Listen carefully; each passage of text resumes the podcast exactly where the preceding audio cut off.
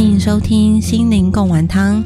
这是由新竹市生命线制播、新竹市政府补助的 Podcast 节目。我是主持人蓉蓉，我们会在节目中邀请来宾讨论不同的议题，希望透过对话带给你生活一些自我理解与疗愈。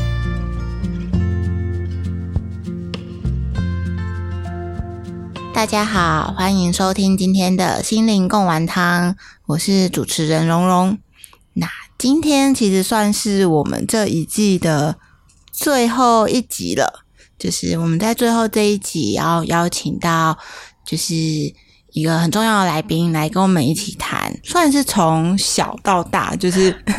孩子从小到大，大家刚才讲说什么东西从小到大，就是从一个小孩可能刚出生，父母的教养，然后一直到慢慢到长大到青春期，其实这是一个很长的历程嘛。那对于做父母来说，在亲子关系上会有很多很大的挑战。不同年龄真的是不同的状况，所以我们今天邀请到一个在亲子关系这个议题上，然后呃很投入，然后也做了一些创作写书的心理师怡芳来跟我们一起聊一聊。那怡芳她全名是蔡怡芳，对对对，然后只讲后只讲后面两个字，没有介绍全名，有点大家可能找找不到你是谁这样。就怡芳有一个自己的粉丝页嘛，然后叫蔡怡芳心理师的心灵港湾。直接懒得背起来，就是眼神暗示怡芳继续说下去的。然后怡芳其实也是学校的专辅老师，所以对于在工作上就接触了很多很多的青少年的学生嘛，对不对？对对，一直都是国中的专辅老师。嗯嗯嗯。那一方，你要不要先从你自己开始聊一聊？就是因为我觉得，我就搜寻到，应该说，我那时候就想要找可以谈亲子关系的。来宾，然后我就搜寻到你，然后发现你就出的书都是谈跟亲子关系有关，而且特别有点是呃，也有重点是在青春期的青少年嘛。对，那为什么你会对这个议题是这么有这么有感，或者是想要做这方面的？对，因为应该是刚好就是修了教程，然后是中等的教程，因为因为我是张师的辅资系毕业的学生，这样，然后就就是那时候可以选国中或高中嘛，嗯，然后那时候就会想要回母校实习，我就回我的国中实习，因为那段时间我觉得是还蛮愉快的经验，嗯，对，然后就后来也还蛮顺利，就考上老师，就一直工作到现在。对，所以主要就是真的都是跟青少年还有他们的家庭一起工作。嗯，那我觉得我我比较会关注的是，因为其实我从小也是那种很乖，嗯，然后好好念书的那种小孩。我的这个嗯，是对很多心理师或者是很多老师成长过程，其实都是会念书的人，在在这个体系里面过得很好的人，这样。对对对，那主要是我在高中的时候，呃，遇遇到了还蛮大的挫折，因为我那时候高中我是念雄中音乐班，嗯，就是呃，我原本其实是可以考上台南女中普通班的，就是我其实一路成绩都很好，然后一路都是念普通班，对，然后后来就也还蛮幸运的，然后就想说来念念看音乐，然后就就考上了，然后。考上之后才发现，就是真的是觉得天崩地裂，因为就是我原本成绩都非常好，嗯，当当然我在音乐班其实我的成绩也都还是前三名。你说在雄中高中的时候，对对对对对，嗯，但是我的数科是倒数的，永远都是倒数。哇，这是对你来说是一个很陌生的经验，对不对？对，我觉得是很大的冲击。就我常常上完主修课。就我主修是声乐，我就常常上完课我就在琴房哭，然后我就不知道该怎么办。然后那时候其实我不知道大家有没有看过熊中的书包，可能少数人有，就是那个熊呃书包上熊中那两个字非常非常的大，嗯，就是写在。就是那个我们背的那个书包上，就是“熊中”两个字大，对，就是“熊中”。然后又你又穿着裙子，然后背着“熊中”的书包，就大家也会很疑惑说，为什么“熊中”会有女生？所以我觉得好像某部分我还蛮享受这个氛围。对，所以其实我我其实早就想要转学，因为我就发现我自己是真的我很努力，可是我真的就没有办法跟其他人一样好。我就算再努力，好像都没办法。对，所以我其实有想过要转学，可是我就会很怕，如果我转学，我就失去那个字，我很怕我就什么都不是了。你说失去的是什么？熊中的那个对，穿穿女生制服的熊中学生。的这个身份吗？还是对对对，就好像我就会不够好，因为我可能只能到私立的学校，可是其实我的成绩也是很好，我是可以念第一志愿的。嗯嗯对对，所以就我我觉得那段时间其实很辛苦，因为我就突然从一个还算开朗的学生到变得很就是很忧郁，然后很自卑，嗯所以我的人际上面会很很退缩，然后会一直会觉得别人会不会瞧不起我、看不起我，或者是觉得我自己不够好，然后也会有很强烈的就是那种习得无助感。嗯，对。嗯。所以你那时候好奇问一下，那为什么那时候国中升高中的时候会想要选音乐班呢、因为你本来都是普通班，不是吗？对对嗯对，就好像觉得可以尝试看看，嗯所以那时候就有去修声乐，就去学声乐，然后老师也觉得好像我学的还不错，嗯，对。但是到音乐班之后才发现，就是那里面的人真的都很厉害，而且我有点困惑，这是一个常见的历程嘛？因为在我的想象中，感觉通常是从小就学音乐，然后可能是从国国小音乐班吗？有就可能是小学三从年级，从小就在这个圈圈里面，然后有的人可能是到国中跟高中决定要回普通班，但对对我的想象中，可能是我不太熟这一块，就觉得比较少听到是原本都在普通班，但到了高中进到音乐班的，对，的确是还蛮少的，这是少见的。，对，的确是少数的，嗯，对。所以你那时候做了一个呃很少人会做的决定跟选择，这样。对，其实我觉得现在想起来，我觉得还蛮后悔的。我就会觉得说，我为什么要让我自己过这么辛苦？就真的是常常你。就是躲在你棉被里哭，或者是上完数科课哭，然后又不敢让别人知道，因为你已经决定不要转学了。那讲了，好像你就是只能撑过这三年。嗯嗯，对，然后因为你刚、我的打断你，因为你刚刚说你原本曾经可以上台南台南女中，女中，所以你你本来是台南人，对对，对然后你，到高雄念书，所以要住就是离家生活嘛，住外面。没有我每天通勤欸，每天通勤。就是一个很硬要的，哦。就是因为其实台南女中也有也有音乐班，然后我就觉得说，哎、其实好像感觉雄中更厉害，应该是说我我就是都都算是第一志愿，一个是台南的第一志愿，一个是高雄的第一志愿嘛。嗯。然后那时候就是父母也没有反对，嗯。我就是每天通勤诶、每天都要坐一个小时的火车，就是来回就要两个小时。哇，那很早起床出门，对对对，所以其实我才会说，其实蛮后悔，就觉得为什么我要让我自己这么辛苦？对啊，对啊，但是好像这段经验也可以让我去理解，就是真的会有一些孩子，他就是个性就是比较高敏感，然后比较容易有小剧场，比较容易焦虑啊，比较容易忧郁的那样的孩子，或者是甚至有一些，譬如说他是想要自杀，或者是有割腕的状况的小孩，我觉得好像更能去理解，因为我觉得好像就是像算是这一类，可是这一类的孩子，如果你都乖乖的，其实你在班上。不会被老师转介来辅导室，因为你不会造成老师的困扰，嗯嗯。除非是有些孩子他很明显，比如说他就真的是忧郁症，他没办法上学到没办法上学的状况，或者是他想自杀，或者是他呃有割腕的状况，嗯，对，不然其实我们好像会很难去真的去关心到这群看起来功课很好，可是其实他会有很多负面思考或是完美主义的孩子。对，真的耶就这样讲起来，就是想一想，我们自己在求学过程中，班上一定也有，其实同才之间知道他过得不不好跟不快乐，可是他就不是一个会特别被注意到有状况的学生，就在老师的那个角度是看不太到这些学生有什么需求的。如果他们的成绩呀、或者是人际表现都 OK 的话，对嗯对对，但是我觉得这群孩子其实也还蛮需要大家关心，就是好像我们都会觉得成绩好的孩子，好像就只要他们有什么其他的状况，好像就就 OK。安就安全，这样他就是不用担心的一群人，这样。对对对，可是我觉得有时候那些很负向的自我，就是很负向的内在语言，其实是比如说。呃，我可能国中的时候，我可能考的不是那么好，嗯然后我可能就会自责很久很久。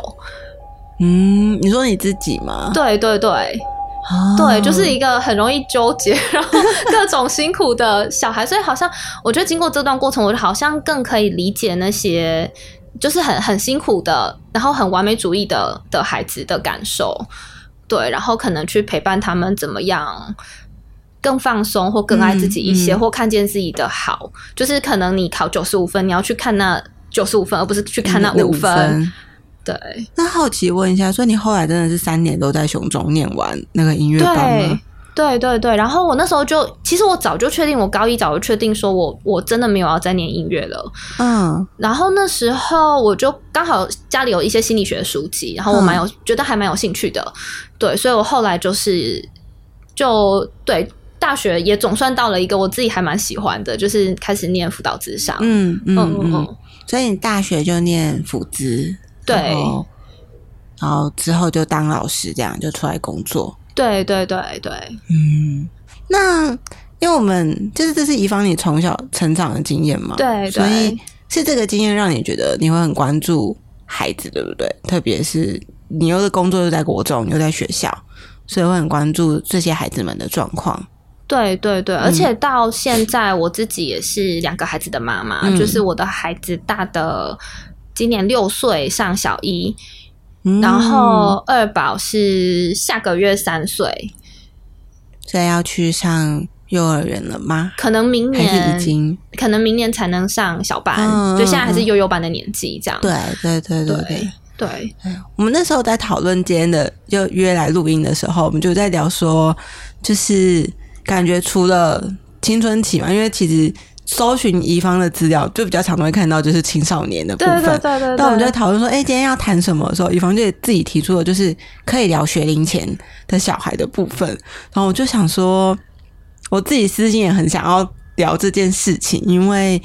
我在之前的录音有提到，我的我现在有个宝宝才一岁多，就是还很小的阶段这样，然后。就我觉得真的是面对这些还很小的小朋友的时候啊，我自己觉得作为一个家长，作为一个妈妈，你在陪伴他们跟养育他们的过程中，其实会不断的反刍很多从小到大你成长的经验，你怎么被对待的，然后你怎么样，你身边的大人怎么跟你沟通的，然后你从小到大你怎么学会表达情绪或者是处理情绪的。这是我在现在一岁多的小孩身上会不断看到这个历程，这样对。然后我不知道一方你自己在养小孩，就是你小孩还还很小嘛，一个是还学龄前，一个刚上小学，对对，你自己的经验是什么？我觉得也很有同感呢，就是会一直去。我觉得现在的我，我好像可以去。理解为什么我妈会那么崩溃，因为我觉得，对，因为我觉得我的大宝个性很像我，就他其实是一个好带的小孩，嗯，他其实从小是一个好带的小孩，可是他就是脾气比较倔强一些，嗯，对，所以当他闹起脾气来的时候，就会很，就是会让你觉得很很受不了，理智线要断掉，真的，然后就会不自主的对他不耐烦。嗯，对，然后又会觉得这个不耐烦好像很不好，又会有一个很深的自责，所以，我我觉得我好像可以去理解为什么我妈有时候会暴怒。对，但是呢，我我还记得我那个时候，因为从小到大有还蛮多次有这种感觉，就是我妈突然真的对我超生气，超，然后那个生气是我会很很害怕，然后我会觉得很委屈跟很莫名其妙。嗯，对。但是回到我自己身上，在那个时候还小的我，我就会觉得说，有必要那么生气吗？可是这就是我很在意，或者是我现在就是我心情就是不好，或是我现在就是怎么样？我现在，比如说我现在就是想要吃冰淇淋嘛，就是。我就很想吃啊，我就很想吃啊！妈妈干嘛要生气？这样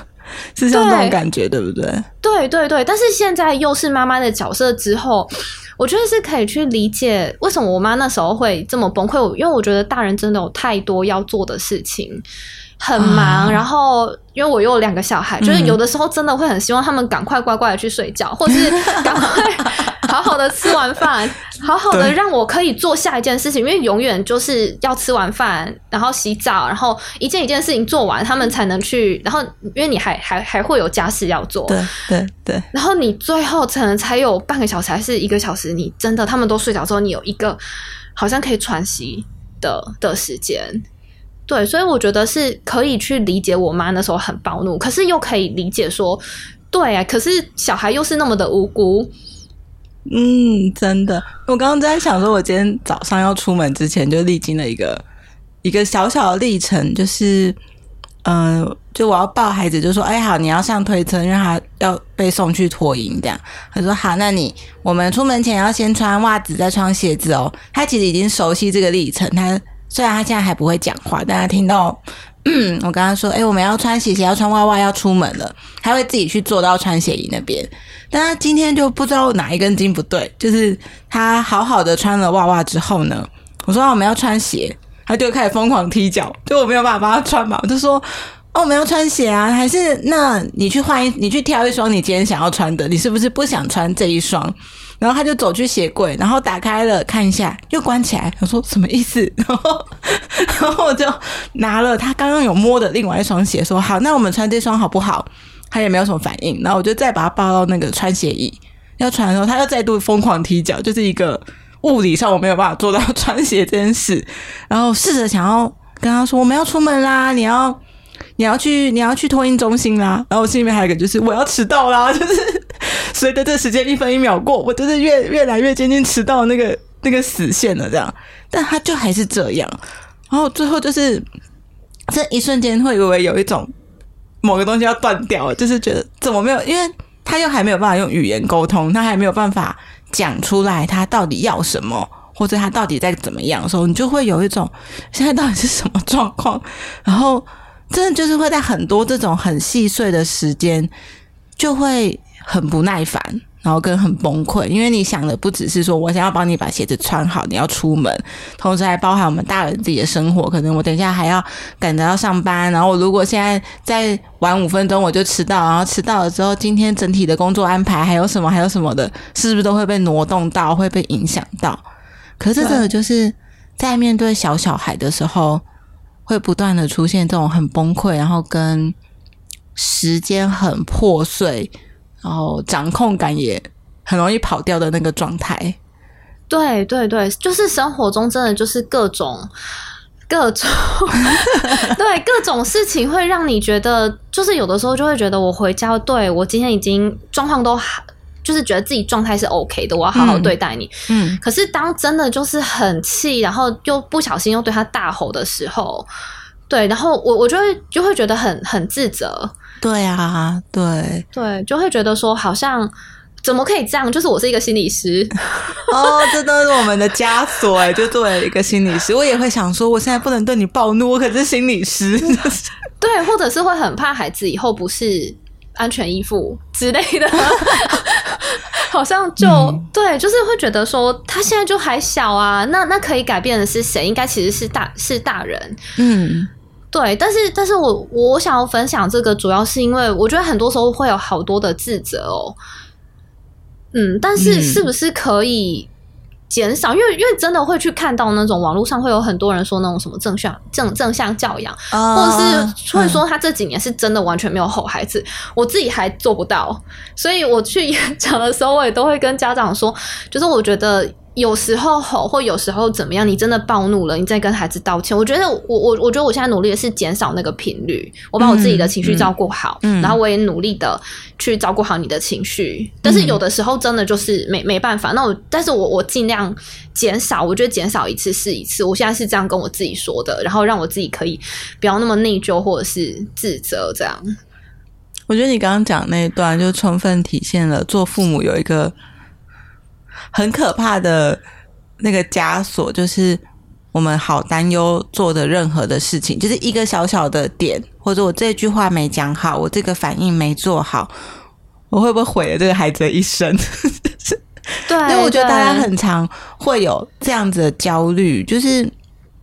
而且你嗯，现在的就是现在的这个时这个时代，比如说所有东西你都会。你真的不知道怎么办的时候，你就会上网 Google，然后 Google 会看到各式各样的答案。有的是可能过来人，他有生了三个小孩、四个小孩，他的经验是什么？然后可能也有小儿科医师、有护理师、有职能治疗师等等等等等。大家会说，呃，你你应该要怎么样对待小孩，或小孩这个状况，你可以怎么样的应对？可是我觉得是在这些过程中，作为父母真的都会好焦虑哦，就是。那个焦虑就是从，因为我现在离宝宝刚出生的那个 timing 还算接近嘛。比如说，从小孩出生了之后，你要让他喝什么奶粉，喝母奶还是喝配方奶，会不会影响他的发育，影响他的成长？然后要给他穿什么衣服，要给他玩什么玩具。他如果少玩到哪一种玩具，他会不会少发展某一个功能？他的认知功能，他的小肌肉、大肌肉，然后再到什么？他吃东西，他该怎么吃？他要被喂食，还是小朋友自主进食？然后如果我没有让他什么年纪吃什么，他会不会营养不够？会不会什么口腔能力发展不好，影响他未来会不会讲话？就这些东西都超可怕，然后鞋子要买哪一个牌子的鞋子，会不会影响他什么？以后会不会变变什么扁平足啊？这些，这全部都就是其实那个过程都会觉得大家都好焦虑，然后焦虑到不行，好，然后这个焦虑也会一直延续到小孩，不只是幼儿时期嘛，到长大到青春期，作为父母都是一个无止境的焦虑的状态。对，我觉得那个资讯量真的很庞大，诶。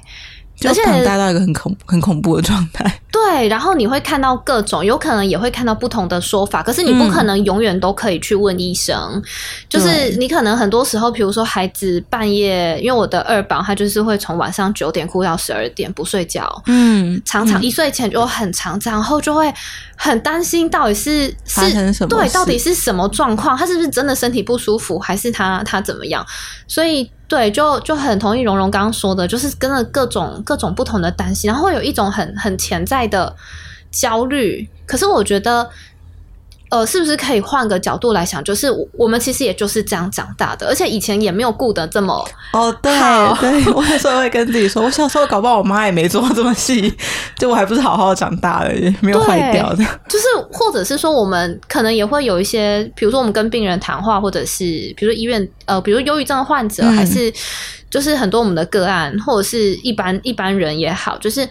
呃，很多人都是可能过过去也觉得很，曾经也受到很多创伤，嗯，或是霸凌啊，或者是父母觉得好像被疏忽了，还是怎么样？可是我们好像其实都还是会有一个自我疗愈的能力，或者是慢慢更成熟的能力。可能那个能力是二三十岁，我们开始可以去反思我们的原生家庭带给我们什么影响，嗯，然后去反思，就算你不爱我，你不够爱我，或者是你你曾经伤害我，可是我现在还是可以好好爱自己。对，我觉得好像真的是在一个不断的成熟的过程。对，因为我我之前我其实都会在演讲中跟家长分享，就是可能我们的杏仁体是青春期就会成熟的，就是杏仁体就是情绪的中枢嘛，就是大脑里面的情绪中枢的。对，但是额叶就是掌管冲动控制啊，一些思考啊、决策啊等等。然后我之前看到是女生大概二十岁才会成熟，然后男生是二十五岁。嗯嗯，我看过这个，就是对我们到那个年纪才会完全的把大脑长好的。对，所以我其实也都会跟家长说，所以你的孩子会暴怒、暴冲，或是他负向情绪的累积，那其实都是真的很正常的事情。嗯，那那孩子其实就是到二十几岁，对，那那时候他真的比较成熟，他才能。回过头来去想，哎，他过过去发生什么事，或是他的冲动控制，或者是他可以预防一些后果，不要这么再这么冲动的做一些事情，可能是那个时候才有办法，或者是曾经受伤，可能是那个时候才有办法来疗伤。所以说，我觉得看到这个，好像就觉得我们其实也就是这样长大，可是我们现在也是好好的。嗯，对这个想法，我不知道会不会，哎，可以好像可以放松一点点。应该可以吧，而且我觉得怡芳作为我的育儿的前辈，我蛮好奇，就是你自己在，因为大嗯，好，应该这么问。我觉得我在小孩子刚出生的时候，都会有一个阶段，就是一一生活是一片混乱的嘛，包含他没有办法好好睡觉，然后整个家庭，比如说包含。嗯，爸爸跟妈妈的生活的很大的转变啊，然后角色的转变啊，这些，然后大家都一片混乱的时候，都会看到各式各样的自我安慰的词，比如说三个月之后会好一点，然 后六个月之后会好一点，一岁之后会好一点，或这个状况哦，两岁之后会比较好啊，等等等。就我只是好奇，一方面作为我育儿的前辈，你自己觉得在那那个阶段，比如说小朋友还很小，到你现在小朋友，比如说二宝也两岁多嘛，对对，就是。要怎么撑过来？你自己怎么撑过来的？嗯，我觉得就突然这样说会有点惭愧。其实是因为，因为我们家有两个小朋友，所以其实二宝小时候是在他到一岁九个月，他其实才回回台北。所以他本来是在他在台南，就是是我长辈带对，的就是我爸妈帮忙照顾，嗯然后我们就嗯可以好好的，就是两边等于都好好把孩子照顾好。嗯嗯嗯嗯嗯，对，所以我好像真正挑战是去年七月把 孩子两个孩子一起接回来之后，对我我觉得比较大的挑战是两个孩子就是会有各种的吵架、欸，哦，手足的冲突吗？对，就是各种各种，就是我我觉得，而且我而且我觉得每个孩子的个性真的都很不一样诶、就是我我原本以为我们家大宝很好带，嗯可是后来我发现他其实是一个蛮心思细腻，或是蛮好好强的小孩。然后我们家二宝就是完全的大辣辣，完全不怕生，嗯，对，完全的。他爱干嘛就要干嘛，他就是一个很我行我素的小孩。所以说，我觉得大宝是偶包很重，然后二宝很我行我素。嗯对，所以他们其实谁都不会让谁。对，就是会吵得很凶，所以我，我那时候是我，我觉得我我在处理那个手足争宠的部分，嗯花了蛮大的时间。因为二宝呃大宝一开始其实他有说他很。呃，就是也会说他会很小一个妹妹啊什么，可是当、嗯当有人真的争宠的时候，他就是会说他很讨厌妹妹，然后要把妹妹丢掉之类的。然后我当我听到他这样讲的时候，我就会说：那那你过来，彤彤你过来，那你现在是不是有一点吃醋？嗯，是因为我妈嗯妈抱妹妹，你也想要抱抱是吗？对，就是因为一开始其实是会还蛮生气的，就会觉得说怎么怎么这样，就是我们孩子生气吗？对，就是我觉得是心里很生气，就会觉得我们也很爱你啊。嗯嗯，对，那你干嘛？要一直或者是很针对妹妹？嗯，对，那但是后来我觉得我好像是在做的是帮助他辨识他的情绪，就是你现在有点嫉妒，你现在有点吃醋，然后你需要的是什么就抱抱你，然后后来就真的这样安抚了至少有半年的时间哎、对，就是 各种崩溃，他们各种吵架，然后现在终于好有很，就是有比较好一点点。哇，所以也是一个很不容易的历程呢。对对对，就是我我我觉得好像会有很多时候是孩子，其实我觉得他的闹脾气，其实他自己真的也不知道他怎么了，可是他也不能表达，所以他就会出现各种让人很崩溃的行为，比如说他就会跺脚，他会嘟嘴，他会翻白眼，或是他就发出哼哼哼，就很讨人厌，就是真的也没有到很吵，可是就是会让你觉得到底有完没完。嗯对，所以我我这时候我就会，如果我还有力气的时候，我就会深呼吸，然后我可能会去回应他，你现在是不是有一点怎么样？我就会猜测他的情绪。对，然后想想办法接住他。那当然，我觉得不是接住他的情绪，他就好了。嗯，对，嗯 但有时候会就是会更小灯 s h 之类的。但是我觉得至少我让他，我让他学习辨识，然后我也去理解，就是也让他觉得说，哎、呃，我我是理解你现在好像有点嫉妒，让妈妈抱抱你，我有一些方法可以帮助你度过这个情绪。嗯，嗯。对，所以我觉得我是在努力做这件事情，其实一直到现在都还是，因为他们就是还是会有各种莫名其妙闹脾气的点，就像刚刚蓉蓉说，就不知道为什么不想穿鞋子，对，真的很难理解。我真的会有一种我好想知道你在想什么。我我可以接受你拒绝我，但我想知道你的现在的状态到底是什么？是不穿吗？还是要穿别双？还是怎么样的？我们就可以处理这件事。而且我刚刚在听怡芳讲的时候，我其实有点想要补充一个点是，我自己的体感的感觉啦，我会觉得小朋友的情绪是存在感很强烈的。就我不知道这要怎么用口语很清楚的表达，可是你会觉得小朋友的生气跟一般我们普通大人的生气的那个状态是不一样，他们的那个所有的情绪跟能量是很外放的，所以作为跟他们一起生活的大人的时候，那个就是你接收到的那个东西是很明显的。可能是如果我们随着我们，比如说过二十五岁或二十岁之后，你那个前额叶长好之后，我们会知道什么场合、什么时候我可以说什么话表达我的情绪嘛。可是小朋友还没有，所以他们其实可能也没有到像大人一样咆哮或者摔东西，可他们那个状态就是会让你觉得哇，不断穿透你的界限，然后对对感受到他现在就在不开心，他现在就在不耐烦，或他现在就在发脾气。然后我觉得这对真的又会是在跟孩子相处的时候另外一个很大的考验，就是你会你会很明确的接收到，然后会很想要很快速的停掉这个状况。对我觉得做很多时候，大人都会很想要，比如说转移他的注意力啊，或让他那个情绪停下来，可是又又很难，又很难，然后你又会不断的被影响到。我觉得那真的是一个很很艰难的考验。对，对我我觉得很多时候我们真的也，不就是我们会，我我觉得其实就是会觉得说，为什么我自己情绪控制要这么差？可是有时候那个理智线断掉，真的也不是我们 愿意小朋友的，就是会不断的挑断你的理智线，我觉得他们就是跟那个挑手机一样，就啪就把理智线就挑断了的。对对，所以我我现在我会试着就是减少跟他说，你不可以生气。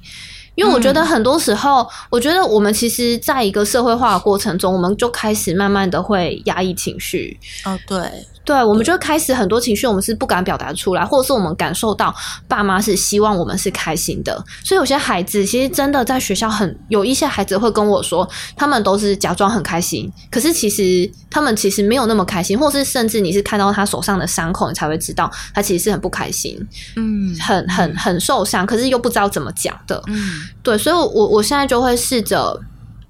比如说如果孩子闹脾气的时候，我可能就会请他到。房间，嗯，一个空间，然后就可能是一个冷静区。哦，我知道，对，然后，然后可能就是他可以在里面，比如他要跺脚在里面跺脚，我就不会生气嘛，或是他要呃捶枕头或棉被，对我我觉得就是一个让他可以好好发泄的一个空间，然后他再出来，嗯。嗯，好像就。会比较好，然后或者他要哭，就让他在里面哭一哭。嗯，对，因为好像也是要等到他情绪过后，才有办法再跟他说道理，或者是再跟他说他到底哪里做错了。对，我想要分享一下我自己跟小孩相处的时候的一个部分是，嗯，我觉得我算是有意识的在做这件事，我不想让他觉得有一些情绪是被接接纳的，有些情绪是被排斥或被否定的。所以，就是我知道有有时候大人们会很直觉说你你不要哭，或者是啊你不哭了好棒，对，可可是我我就会避免跟他讲这件事，然后而且我会跟他说你哭的真好，就在他哭的时候，比如说打预防针，然后痛哭，或者是生气的时候，或他跌倒撞到头，然后我可能就会抱抱他，然后说好你哭你哭的很好，就是你你在照顾自己。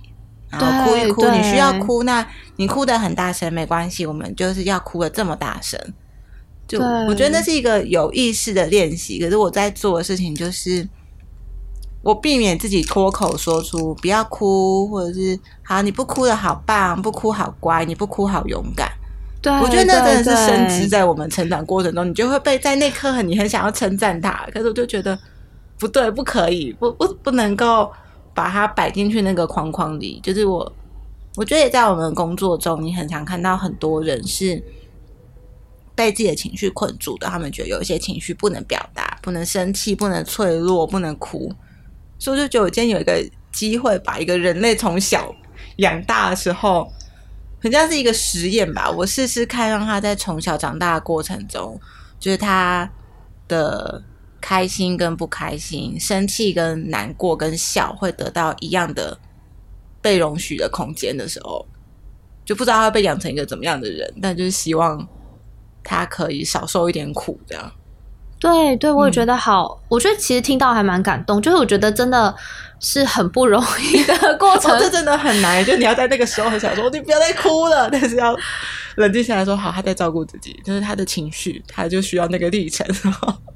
对对，所以我觉得好像很多时候我们也需要先好好照顾自己。所以当你很累、很忙，还是你有什么事情很很着急，或是你心里头有什么挂念的事情的时候。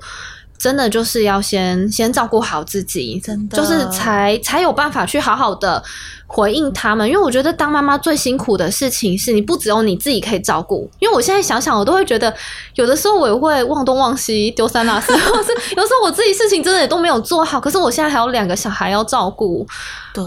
就是真的是各种各种的辛苦哎，就是手忙脚乱，而且有的时候。就是也要看你你的搭档，就是你的伴侣是一个什么样的状态，这样就是他是一个也需要你 照顾的人，还是他会他会帮忙这样？我想要默默分享一个我前几天在便利商店的时候听到路人在听到一个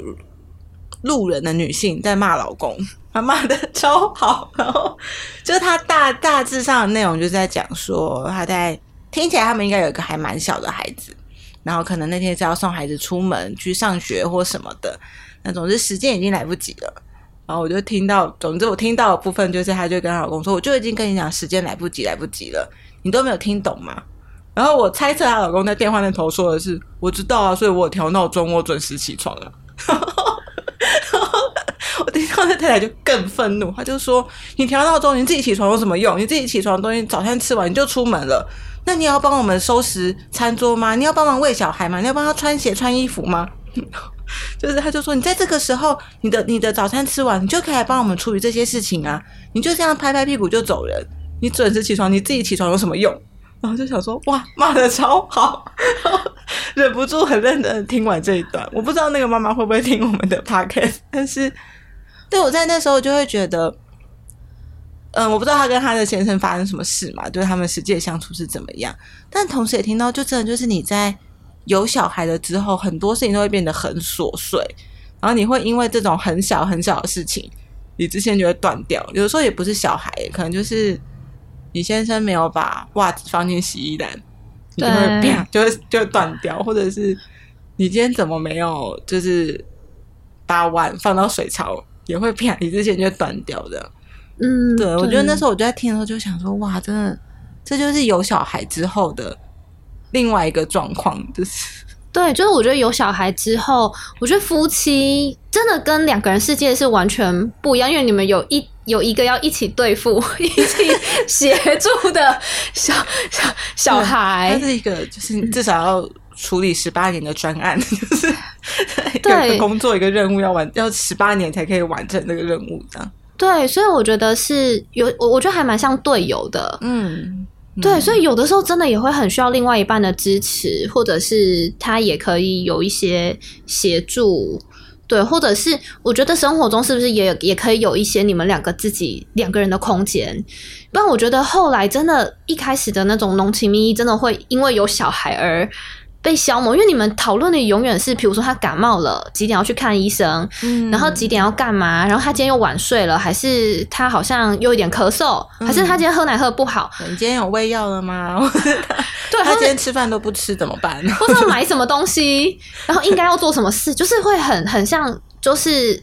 一一步一步，你要下一步要做什么？可是，所以我觉得很重要。除了刚刚说要把自己照顾好，我觉得你们两个有没有属于自己的时间？你们两个回来好好当夫妻，嗯，有一个时间是你们，纵使你你们还是爸妈的角色嘛，可是有没有一个时间是你们可以一起，